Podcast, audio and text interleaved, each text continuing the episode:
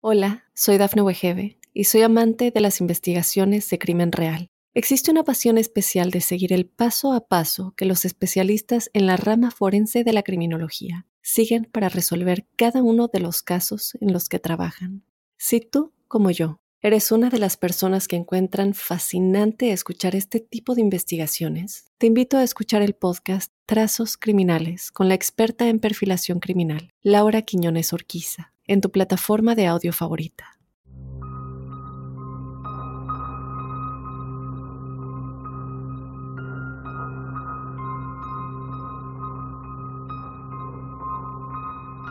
Si existe un detalle que hizo de la cueva de los tallos objeto de todo tipo de historias y teorías, fue el hallazgo de Juan Morix. Este hallazgo es conocido como la biblioteca metálica. En una de las salas de las cuevas se hallaron planchas metálicas con grabados que se identificaron como los de la civilización sumeria. Según Morris, estas imágenes relatan el origen e historia de la civilización.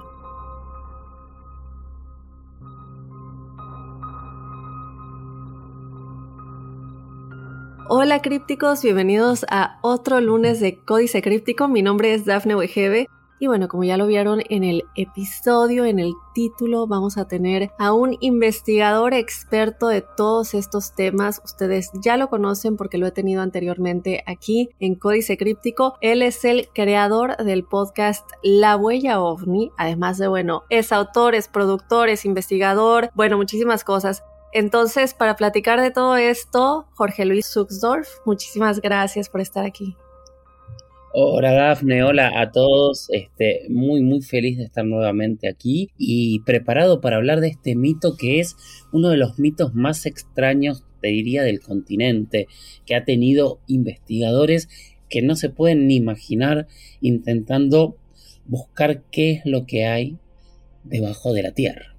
Sí, bueno, antes que nada recordarle a la gente eh, que te tuvimos en ese episodio en su momento, creo que fue hace dos meses más o menos, hablando un poquito acerca de todo lo que estaba saliendo a la luz, de los militares y bueno, para que ustedes se den cuenta, se den cuenta de la gran cantidad de temas en los que Jorge Luis eh, se especializa, investiga y todo esto. Yo creo que hay muchísimas dudas con respecto a la cueva de los tallos. Yo he visto desde luego tanta gente que, como tú siempre dices, ¿no? Creen saberlo todo, dicen todo, pero algo que me gusta de ti es que tú nunca aseguras tener la verdad. Tú dices, ok, esto es lo que se sabe, esto es lo que yo he investigado y quiero que comencemos a hablar un poquito acerca de cómo se descubrió esto, y luego, pues ya nos adentramos un poquito más a por qué se saca la conclusión de que fueron los cimerios y la biblioteca, si existe, no existe, etc. Es toda una gran discusión que viene, como decís, de, hay, muchas fuentes para hablar de, la cueva de los tallos. Esto es eh, uno de los puntos para mí eh, más alucinantes que tiene. O sea, la cueva de los tallos es un complejo de cuevas que está en Ecuador y Perú. Básicamente, eh, la cueva de los tallos sería una de estas cuevas que sería o habría sido eh, custodiada por muchos, muchos siglos por una tribu que es altamente famosa en todo el planeta que son los Shuar. Los Shuar son los eh, esta tribu que hacía las reducciones de cabezas, que eh, durante mucho tiempo se los llamó jíbaros, pero para ellos el concepto jíbaro es este es este e, e, es un insulto, así que hay que llamarlos por el nombre como ellos se llaman, que es Suar. Eh, esta cueva empezó a tener una historia muy larga, como te decía. En 1920 hay un sacerdote italiano, un sacerdote eh, salesiano, si no me falla la memoria, que se muda a esta región de Ecuador. Y él era una persona muy inquieta, para que te des una idea, terminó siendo incluso uno de, eh, de los fundadores del cine en Ecuador. Pero en ese momento empezó a recibir eh, objetos arqueológicos que eran muy extraños. En realidad lo que él decía era que eran placas de oro con un, lenguaje que nadie podía comprender. Esas, estos indígenas que él estaba eh, catequizando le empezaban a llevar estos regalos y empezó a tener una enorme cantidad de estos objetos, tanto que terminó haciendo un museo.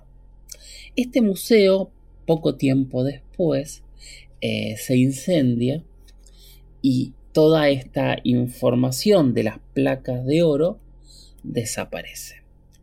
Tomemos esta primera historia porque es muy interesante toda la historia del, del, padre Crespi y lo que pasa con su museo de las placas de oro en esta región de Ecuador. Algunas décadas después aparece un personaje que es el que vos nombraste recién, que se llama Juan Moritz. Juan Moritz era un investigador húngaro de, nacido en, Hungría, que después se había nacionalizado en Argentina y que junto con otro grupo de, investigadores, eh, especialmente con un espeleólogo argentino que se llamaba eh, Julio Goyen Aguado, tenían eh, una teoría bastante interesante y lo que ellos explicaban es que todo el continente está conectado a través de cuevas. Hay toda una historia que cuenta Goyen Aguado que él habría entrado en una cueva en la provincia de Mendoza, en Argentina, y habría salido justamente por la cueva de los tallos. Y hay muchos investigadores que sostienen que realmente existen estas cuevas y estas conexiones. Lo que Moritz eh, plantea y denuncia en el año 1969, que no es un dato tampoco menor, es bastante interesante que haya sido ese mismo año, es que él bajó a, a, esta, a esta cueva. Lo loco es, no solo es 1969, perdóname, es el 21 de julio de 1969, o sea, al día siguiente de que el hombre llega por primera vez a la luna. Y él dice y denuncia que hay un mundo subterráneo, que hay ciudades subterráneas antiguas con bibliotecas que guardarían el conocimiento verdadero de la humanidad, el conocimiento de todo. Este conocimiento obviamente se lo unifica con estas placas de oro de, de que, tenía Crespi que no se llegaron a conocer, pero que parecen tener eh, jeroglíficos o algún tipo de escritura cuneiforme parecida a la sumeria. Para nosotros la Sumeria es la primera escritura que tenemos de la humanidad. Es una escritura que nació hace unos 4.000, 6.000 años, perdón, 4.000 años antes de Cristo, y desde ahí decimos nosotros que empieza la historia, porque cuando nosotros podemos empezar a escribir es donde empezamos a contar la historia. Bueno, y a partir de ahí la cueva de los tallos empieza a crecer, porque empezamos a hablar que hay una ciudad intraterrena, empezamos a hablar que ahí hay sabiduría oculta, empezar a, contar que eh, la cueva está vedada, que por eso los los Suar la protegen, que solo los, los, chamanes, los altos sacerdotes Suar tenían autorización de entrar y de nutrirse de esta sabiduría.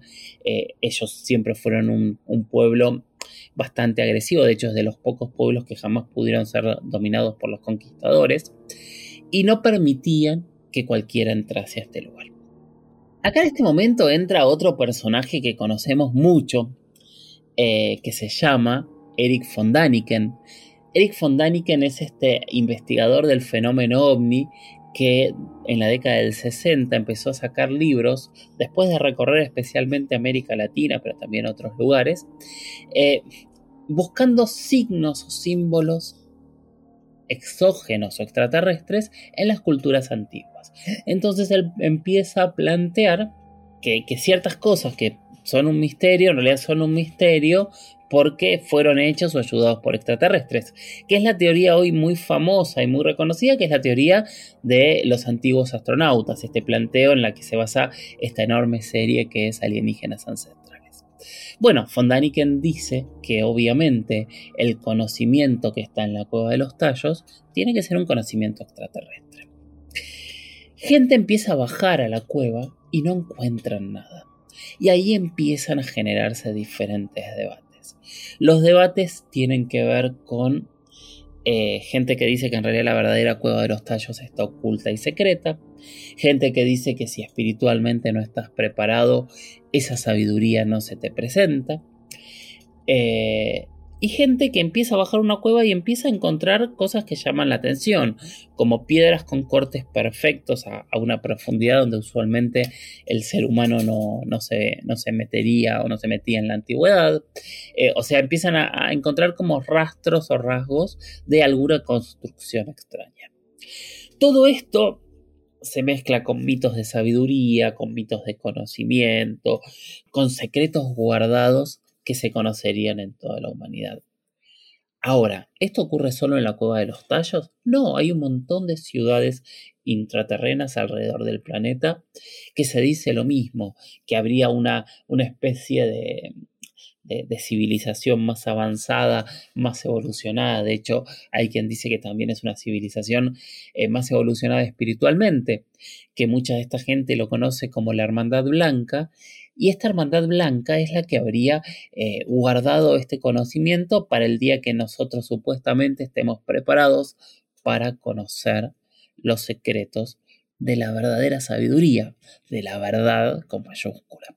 Pero bueno, todo esto es lo que se encuentra de golpe en la cueva de los tallos. ¿Por qué la cueva de los tallos termina siendo más importante o más fuerte que otros de tantos lugares que aparecen? Y yo creo básicamente por tres cosas. Primero por el padre Crespi. Segundo por, por, todo el desarrollo que hizo Juan Moritz y todos los investigadores que intentaron encontrar esto que Juan Moritz describió, que sí describió una ciudad de oro con enormes bibliotecas y con todas estas, estas este, planchas de oro escritas eh, de manera extraña, pero también ¿Te acordás que yo te dije que todo esto empieza el 21 de julio de 1969? El día anterior, Neil Armstrong es el primer ser humano, hay gente que lo discute por supuesto, en pisar la luna. Eso te quería bueno, algunos años, después, Neil Armstrong viaja a Ecuador en 1976 y en una expedición baja a la cueva de los tallos. Y lo extraño, lo sorprendente, es que las entrevistas periodísticas que él da después compara el haber pisado la luna con haber bajado a la cueva de los tallos. Nunca se entendió por qué, nunca se entendió por qué fue y qué fue lo que encontró para volver tan fascinado de las entrañas de la Tierra. Ok, o sea, él nunca dijo eh, qué le trajo esa sensación y obviamente aquí yo me imagino que entra un poquito la polémica, ¿no? Porque justamente después del día, em, del día que pisa la luna, otra cosa que comentabas es que el incendio, ¿no? En donde estaban las, las, las placas que supuestamente el padre tenía. Hay otras teorías que me encontré y quiero que me platiques qué opinas, que el Vaticano se las robó y que ellos las están escondiendo. Eh, claro, eso es este, eh, uno de los planteos, pero el relato es que en realidad ese incendio fue para ocultar eh, el traslado de todas las placas al, archivo, ¿no? Al archivo secreto del Vaticano y que estarían ahí porque estas placas básicamente contendrían esta, esta historia o parte de esta historia y estas verdades reveladas de la humanidad. Esta es una denuncia que se ha hecho muchas veces eh, pero que hasta el día de hoy no tiene pruebas, o sea, lamentablemente eh, entra en, el modo de la conspiración. Si me preguntas es extraño que se hayan fundido todas las placas, se hayan desaparecido todas, es extrañísimo. Sí, es extraño que no haya quedado nada. Dicen que algunas se vendieron, que se siguen vendiendo en el mercado negro. En realidad yo cuando fui a investigar, en realidad yo me encontré con que eh, los SUAR están íntimamente ligados desde muchísimos, muchísimos siglos antes a la cueva y al conocimiento de la cueva y, a los rituales de, conocimiento y sabiduría alrededor. Pero eso, por eso traté de, de, buscar las líneas principales para poder contárselos, porque fíjate que son un montón de líneas. Vos podés elegir ir por la de Juan Moritz, podés ir por la de Crespi, podés ir por la de los Suar, y todos de alguna manera te llevan al mismo lugar, pero te llevan a teorías e historias diferentes de ese mismo lugar. Hace mucho, mucho tiempo tuve un episodio acerca de los sumerios cuando estaba en otro proyecto. Y para darle un poquito de contexto a la gente, que la gente sepa un poquito de quiénes eran los sumerios, solamente muchísimo más acerca de esto. Para mí lo más importante que tienen los sumerios, igual es que inventaron la escritura, también son los primeros desarrolladores de los carros, el trabajo con los caballos, eh, Y hay toda una historia en paralelo de los sumerios que es una historia no oficial, muy polémica, pero fascinante, em, que es la historia que eh, reinterpreta Zacarías Sechin leyendo las tablas sumerias, y ahí es donde empieza a contar la historia de los Anunnaki, que los Anunnaki en realidad son los dioses sumerios, y que cuenta que estos dioses vienen de las estrellas, y hay todo un relato que es fascinante.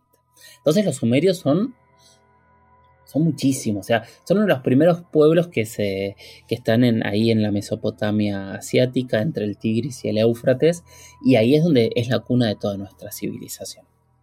Ahora, la, escritura cuneiforme de los sumerios, en realidad el que empieza a plantear que parte de esa escritura podría ser sumeria, es, eh, es Crespi. Y después eh, lo que cuenta lo que cuenta este Moritz es exactamente lo mismo, pero viene desde bastante antes. Este, Crespi era un eh, eh, Moritz era, un investigador, era, era una persona que, que, tenía una sed y una curiosidad de conocimiento muy, muy grande. para muchos escépticos totalmente cuestionable su sed o por lo menos sus conclusiones eh, pero era una persona que, estudiaba constantemente antropología, que sabía y estudiaba lenguajes antiguos, que se metía, eh, que, era espeleólogo, ¿no? O sea, que se metía dentro de cavernas a, buscar esta teoría y a comprobar esta teoría de, que realmente había civilizaciones eh, ocultas dentro de las cuevas, que aparte es muy loco. Yo te nombraba a los Anunnaki porque un poco el planteo de los Anunnakis es que cuando crean a la humanidad la dejan encerradas en cuevas porque ellos utilizarían a la humanidad, según este relato, eh, para sacar oro y llevárselo a su planeta, porque su planeta es, este planeta X, eh, Nibiru, este décimo planeta del sistema solar, que en teoría tendría una órbita totalmente opuesta al resto de los planetas y llega a la Tierra cada 10.000 años. Y entonces utilizaban a, estos humanos que ellos habrían modificado genéticamente, según este relato, para trabajar en minería. Pero fíjate que todo empieza dentro de cuevas. Esto es lo que a mí siempre me ha llamado la atención. Y después, cuando empezamos a ver eh, todo el tema de avistamientos ovnis y demás, otra vez siempre hay objetos que entran y salen de volcanes, de debajo del mar. Siempre hay algo debajo de la tierra. Entonces, yo creo que es muy válida la pregunta y el buscar qué habrá debajo de lo que nosotros vemos. Y esto es lo que se dedicó a buscar en la cueva de los tallos. Y yo creo que se sigue dedicando, porque hay investigadores al día de hoy que siguen investigando, porque la realidad es que hay gente que sigue afirmando cosas asombrosas de la cueva de los tallos, pero al día de hoy nadie tiene pruebas. Por ahí las tiene el Vaticano, como decías recién, pero no las ha mostrado. Sí, eh, otra cosa que te quería preguntar es acerca de el supuesto trono de oro que se encuentra también ahí con un tigre, me parece. Eh, no tengo tan clara la historia, no la recuerdo si la leí, eh, pero sí se habla de diferente, se habla de que en realidad la cueva está toda cubierta en oro, se habla de un trono y algunos investigadores que entraron en los últimos años encontraron como ciertos lugares que podrían ser un trono, entonces ellos intuyen que alguien se llevó todo ese material de ahí que la, opción es los robaron o los propios Suar los metieron más profundos en las cuevas. Esos serían como los dos planteos de que es una ciudad, para que te imagines la descripción, es una ciudad con columnas de oro, con tronos de oro, eh, con estas placas, o sea, es una ciudad dorada. Imagínate entrar en un mundo oscuro, pero de golpe todo el oro hace que eso brille. Sí, sí, sí, sí también por otro lado, estamos hablando de un descubrimiento que si sí es cierto, todo lo que se dice que hay ahí, por supuesto que alguien o una institución tan grande como el Vaticano, o tal vez otras,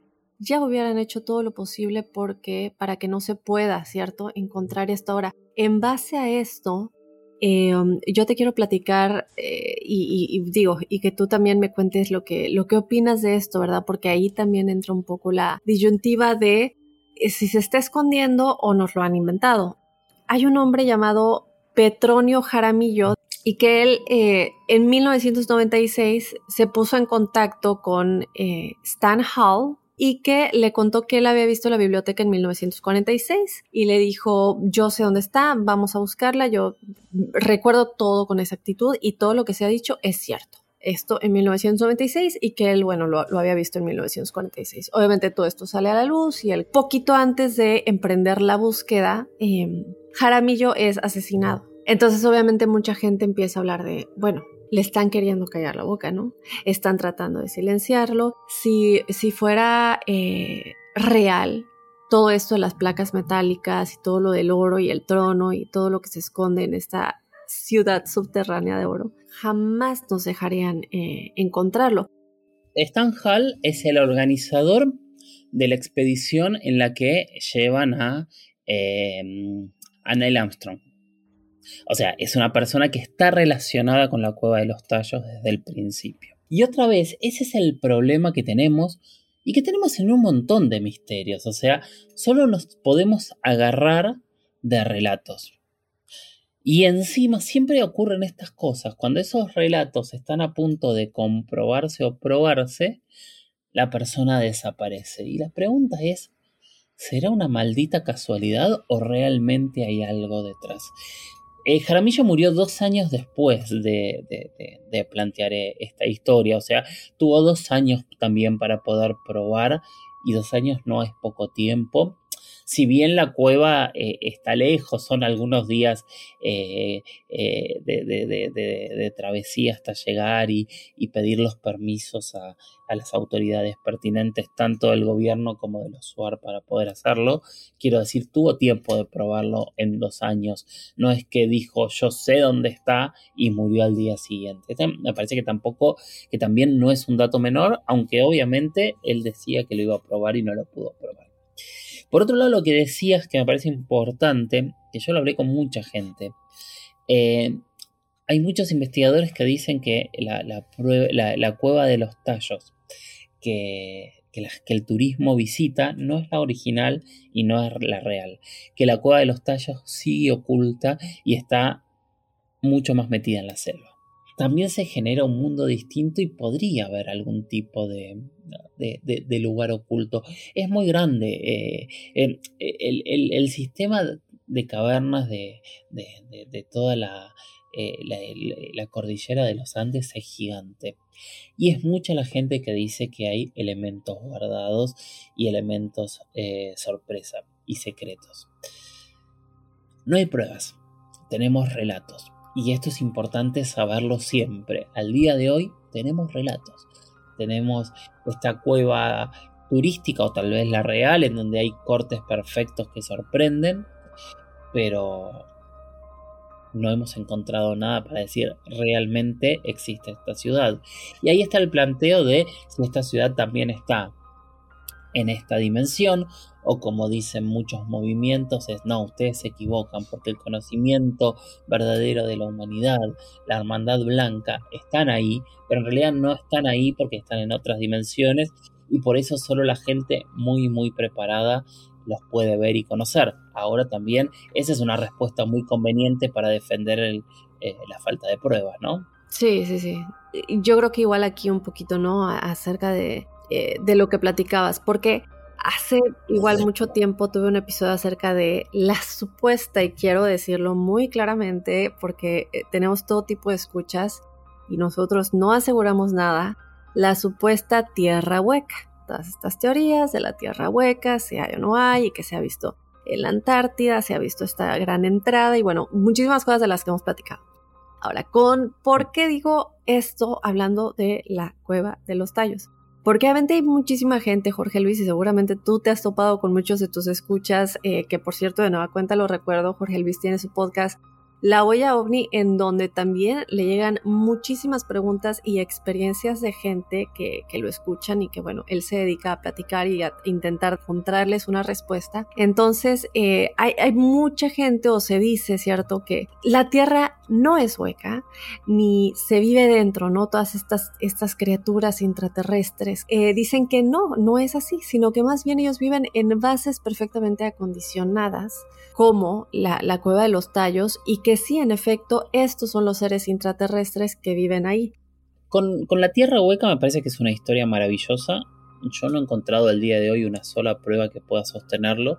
Me lo han preguntado muchas veces en mi podcast, he contado las diferentes historias alrededor de la Antártida, alrededor de dónde vienen estas teorías, de qué sucede. Pero al día de hoy eh, no hay pruebas de que pueda haber una civilización viviendo debajo de nosotros.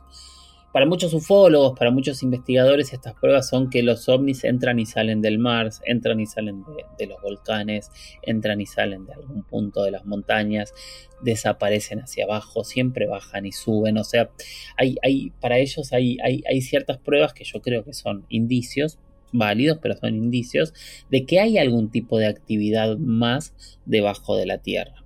Por otro lado, la verdad es que prácticamente no conocemos nada de, lo que hay eh, bajo la superficie. No, no, no es un tema que realmente la humanidad haya investigado. De hecho, hasta hace muy poquito o se sigue debatiendo sobre qué es el núcleo terrestre, si es de hierro, si es líquido. O sea, son teorías, pero nadie, nadie ha podido excavar de ninguna manera esa cantidad de, de, kilómetros para llegar. Hay historias como el combate de la base dulce, en donde eh, este, este relato eh, habla de, que estaban excavando y hubo un combate con seres grises que estaban en cavernas y murieron prácticamente todos los soldados excepto dos y la persona que contó la historia públicamente, que en este momento no recuerdo el nombre, terminó este, suicidándose de una manera extraña allá por la década del 90. Hay, hay, relatos de la ciudad de, de Erx en, Córdoba, en Argentina, de Shambhala, de Cíbola, de la ciudad de los Césares, de la Aurora, de Isidris. O sea, hay muchos, muchos relatos de estas ciudades de seres que, parecen ser este, de, otro tipo de dimensión o de otro tipo como, como más espirituales que serían quienes están esperando a que nosotros evolucionemos para aparecerse. Eh, hay historias que son fascinantes, por ejemplo la historia de Tampico, no sé si conoces lo que está ocurriendo en Tampico con la supuesta base extraterrestre que está en medio del, mar y que desde hace eh, más de 50 años hace que en Tampico no lleguen los huracanes.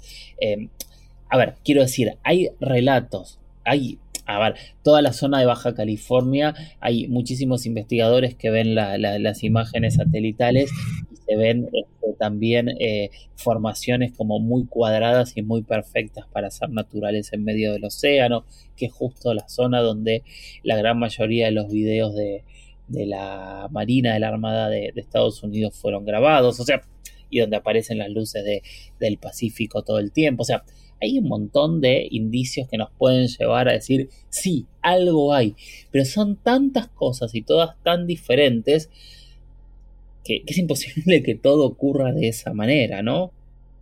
en esto de las teorías conspirativas y porque lo mencionaste y ya no le hice seguimiento a eso y no quiero que se me olvide. Primero está lo de Neil Armstrong. Hiciste eh, el, enfoque muy claro de que el, descubrimiento fue después de que él llegó a la luna.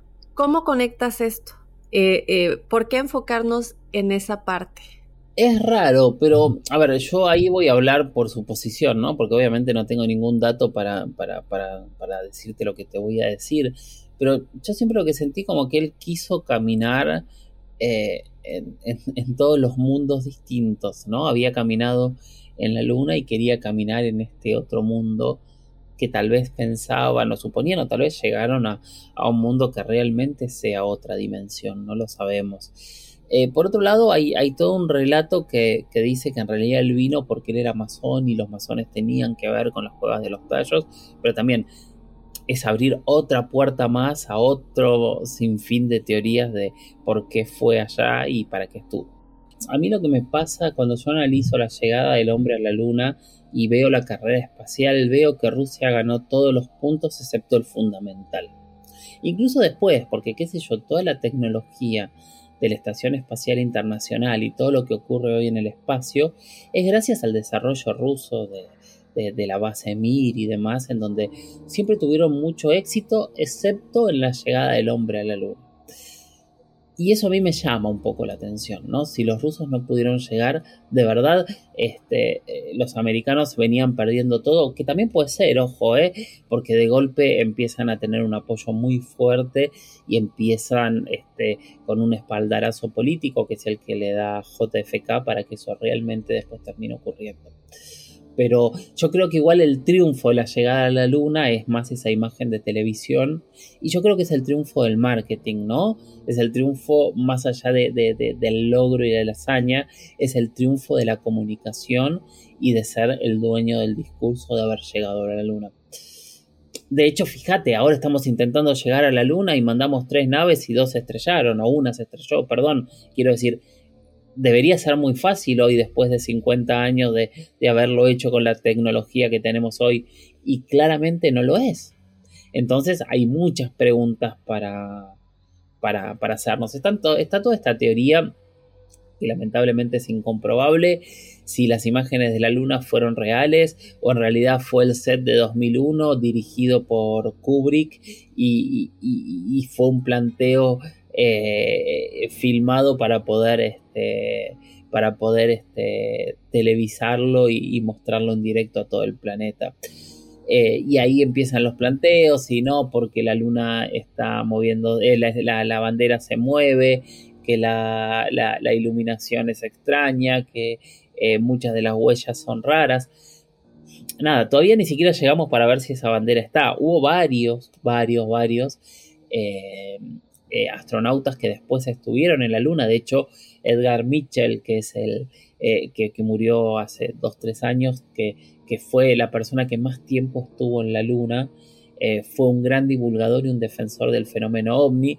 Y si la llegada a la Luna hubiese sido una conspiración y no hubiese sido real, yo pienso que Mitchell lo hubiese dicho, porque si, imagínate si hablaba de ovnis, lo que él se animaba a decir, si la llegada a la Luna hubiese sido una conspiración, él también lo, hubiese dicho. Esto lo estoy pensando por primera vez, no lo había pensado nunca de esta manera, pero el caso de Mitchell en, torno a la Luna es interesante.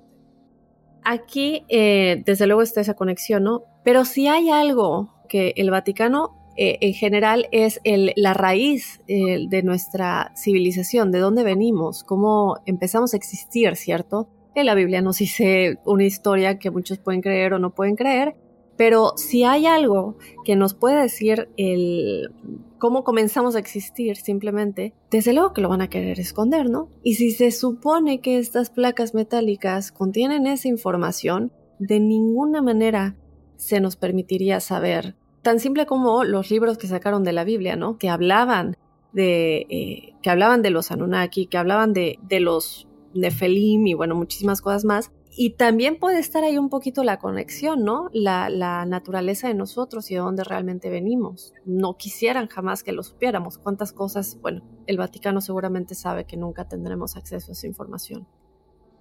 Sí, a ver, el, el conocimiento es poder. Es una frase hecha, pero es muy real. Eh, no solo el Vaticano es esto, o sea, todo lo que está ocurriendo ahora con esta pequeña desclasificación del fenómeno ¿por qué tuvieron esta información guardada 50, 60 años?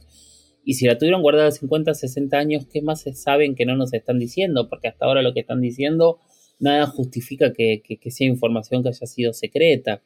Eh, y ocurre en, guerras, y ocurre en armas, y ocurre en, un montón de conocimientos, incluso hasta en los desarrollos tecnológicos. O sea, todos hemos escuchado que no, las empresas este, y los desarrolladores de tecnología tienen tecnología para 50 años adelante y mucho más efectivo de lo que usamos ahora, pero lo van sacando de a poco porque así este, eh, funciona el capitalismo o así eh, es como, como está planteado. Son todas conspiraciones gigantes que también la historia nos ha demostrado que sí existen las conspiraciones y que sí se puede mantener callada mucha gente. A veces esas conspiraciones obviamente son falsas y es mentira, otras veces son verdades. Hay, hay, una, una frase hecha que dice un secreto se mantiene por 50 años y solo lo saben dos personas y una de esas dos personas está muerta. Yo no sé si están así. O sea, cuando vas a la historia, eh, tenés secretos de conspiraciones que al día de hoy, 50, 60 años, no terminamos de saber qué pasó. Pearl Harbor 50 años después eh, sacaron a la luz este, los documentos que confirmaban que ellos sabían que los iban a atacar y no hicieron nada para poder entrar en la guerra. Y 50 años eso fue una conspiración. Durante mucho tiempo se dijo que en realidad Estados Unidos sabía que, eh, que Japón iba a bombardear Pearl Harbor y que no hicieron nada para tener la excusa de poder entrar a la guerra. No, y así fue también con las Torres Gemelas. La CIA sabía y no hicieron nada. Eh, eso lo suponemos, porque todavía no hay un solo documento que lo diga. No, sí, claro, estuvo eh, todo lo que se juntó para la comisión del 9-11. Alfreda Frances Bikowski era la agente de la CIA que sabía y no hizo nada, y el FBI sí sabía, pero le estaban, eh, la CIA le estaba cerrando las puertas al FBI para poder hacer algo. Y casualmente, el jefe del FBI, que estaba tratando de sacar a luz toda la información, murió en las Torres Gemelas. Hay un montón de cosas extrañas alrededor de las Torres Gemelas que llaman muchísimo, muchísimo la atención.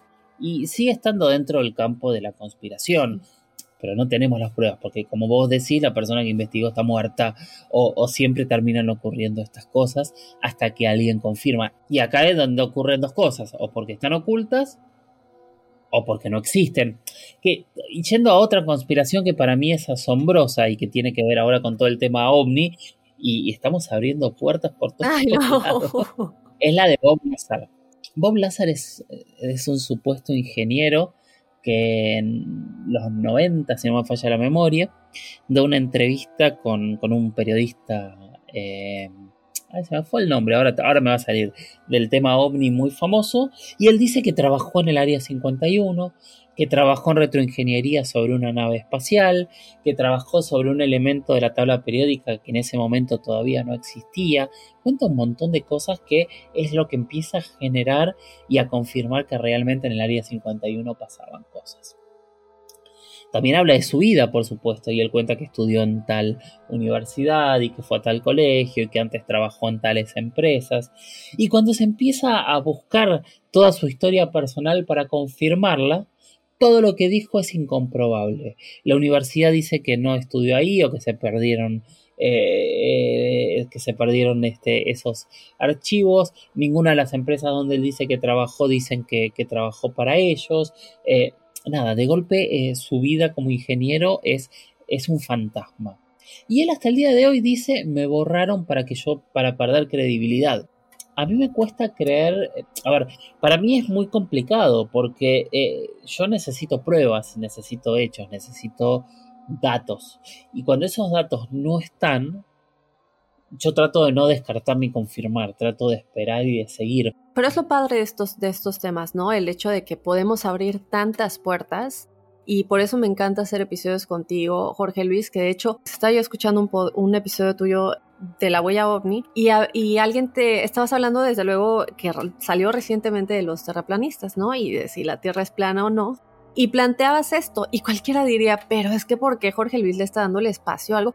Pero tú realmente te pones a analizar aclaro chicos, él no está defendiendo la teoría de la Tierra plana antes de que crean que, que, ese es el punto, vayan a escucharlo para que vean, pero es el hecho de cómo tú sí abres la puerta, que es lo que un poquito lo que me gusta hacer aquí, pero tampoco los tachas de loco, simplemente dices, ok, bueno, vamos a platicar al respecto, existen los terraplanistas, sea o no sea cierto, eh, le vamos a abrir la puerta a estas situaciones, ¿no? Que es lo que me encanta de, platicar contigo y lo que estamos haciendo aquí en este momento, ¿no?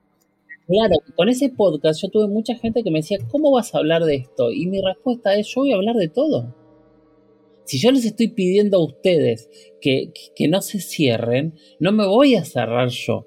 O sea, si alguien me pregunta de, cualquier tema, yo voy a hablar. Obviamente doy mis conclusiones también y explico los porqués, pero hay que hablar de todo. Siempre hay que buscar qué es lo positivo y lo negativo en cada tema también, pero eso justamente dentro del ejercicio. Yo ahí sí doy mi opinión totalmente subjetiva y propongo que no se queden con mi opinión, sino que salgan a ver y a buscar.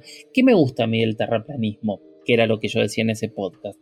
Eh, a mí lo que me gusta del terraplanismo es no aceptar verdades dadas. Después hay un problema de que se termina generando una necedad, porque no es que investigan y dicen, ah, bueno, eh, ok, está bien, no, no era una tierra plana. Pero nosotros aceptamos verdades todo el tiempo, nosotros aceptamos cosas que nos dicen que son verdad y nunca nos planteamos si son verdad o no. Lo que no es sano es que después sigas en una necedad cuando tenés un, cúmulo de, de explicaciones que te dicen que estás equivocado. Lo dijiste hace un momento y no hay nada más acertado. Nos dicen cosas, creemos con estos paradigmas y no los cuestionamos. ¿Quién no nos enseñó en la escuela que Edison es quien e-, inventó la electricidad cuando en realidad fue Tesla? Y de Tesla no se supo sino hasta hace poco. Yo, como saben, mi trabajo principal es ser productor, hago documentales, soy documentalista y estoy estrenando ahora el 27 de octubre una nueva temporada, una serie que ya hace varios años que vengo haciendo, que es Inexplicable Latinoamérica, que la conduce Humberto Zurita. Se va a estrenar en toda América Latina el viernes 27 de octubre a las 22 horas de, cada país. Y ahí vamos a hablar de muchos de estos temas. De hecho, uno de los capítulos vamos a hablar de, los SUAR y de las reducciones de cabezas, así como hace dos temporadas hablamos y hay un capítulo sobre la cueva de los tallos. Y, y vamos a hablar de muchísimos de estos temas que estamos charlando con expertos de todo el continente. Hay más de creo que son 200 entrevistados, creo que estuvimos como en 10 países. Eh, 70 actores recreando cada una de las escenas. Eh, eh, eh, fue, una cosa gigante, fue un año completo de trabajo que ahora ya estamos llegando al, final. 27 de octubre, viernes 27 de octubre por History Channel. Por ahora estrena solo en América Latina. Como ya ven todo lo que hace, todo lo que sabe, qué están haciendo si no han escuchado La Huella OVNI? Por favor, yo no sé por qué no lo están escuchando. Váyanse ya porque si esta plática se extendió, solamente vean todo lo que pueden escuchar en este podcast. Además, desde, luego, no perderse el programa inexplicable el 27 de octubre, 10 pm en tu país, en donde sea que estés, en Latinoamérica únicamente por ahora. Pero ya que hablamos de tu podcast, Jorge Luis, cuéntanos un poquito en dónde podemos escucharlo. Si ponen la huella ovni en Spotify o en cualquier este, cualquier aplicación de audio, si ponen la huella ovni, lo van a encontrar. Hay tres temporadas. Eh, estamos ya terminando como todo el año, ¿no? Eh, la tercera temporada dentro de poquito y el podcast es esto, o sea, eh, el público me manda preguntas y yo busco responderlas, algunas desde mi experiencia, otras obviamente las investigo y lo que hago es eso, es contar experiencias, mostrar eh, conclusiones eh, mías para que cada uno pueda sacar sus propias conclusiones. Y los temas son los que la gente me va preguntando. Para que te des una idea, creo que en este momento tengo como 60, 70 hojas por delante de preguntas para responder. Perfecto, Jorge Luis. Yo te quiero agradecer mucho por aceptar la invitación. Yo sé que tienes mil cosas que hacer, próximamente un viaje a Cancún, investigaciones y mil cosas más. Para mí es un placer gigante conversar contigo y te agradezco muchísimo. Pues ahí está, crípticos. Yo les recuerdo que se suscriban al podcast, que nos sigan en cualquier aplicación en la que nos estén escuchando. Desde luego los invito, como siempre, a ser parte del episodio que tenemos todos los jueves, el episodio de testimoniales crípticos este espacio que haces tú con tus historias. Mándanos tu testimonial paranormal o sobrenatural a códicecríptico.gmail.com. Ya sabes que esto lo puedes hacer de manera escrita o en forma de audio si quieres contarlo de tu propia voz. Y bueno, sin más, yo te espero este jueves con ese episodio y el próximo lunes con otro Códice Críptico.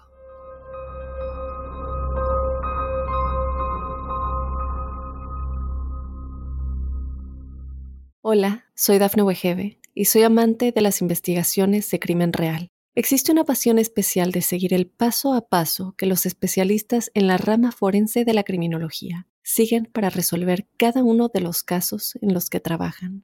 Si tú, como yo, eres una de las personas que encuentran fascinante escuchar este tipo de investigaciones, te invito a escuchar el podcast Trazos Criminales con la experta en perfilación criminal, Laura Quiñones Orquiza en tu plataforma de audio favorita.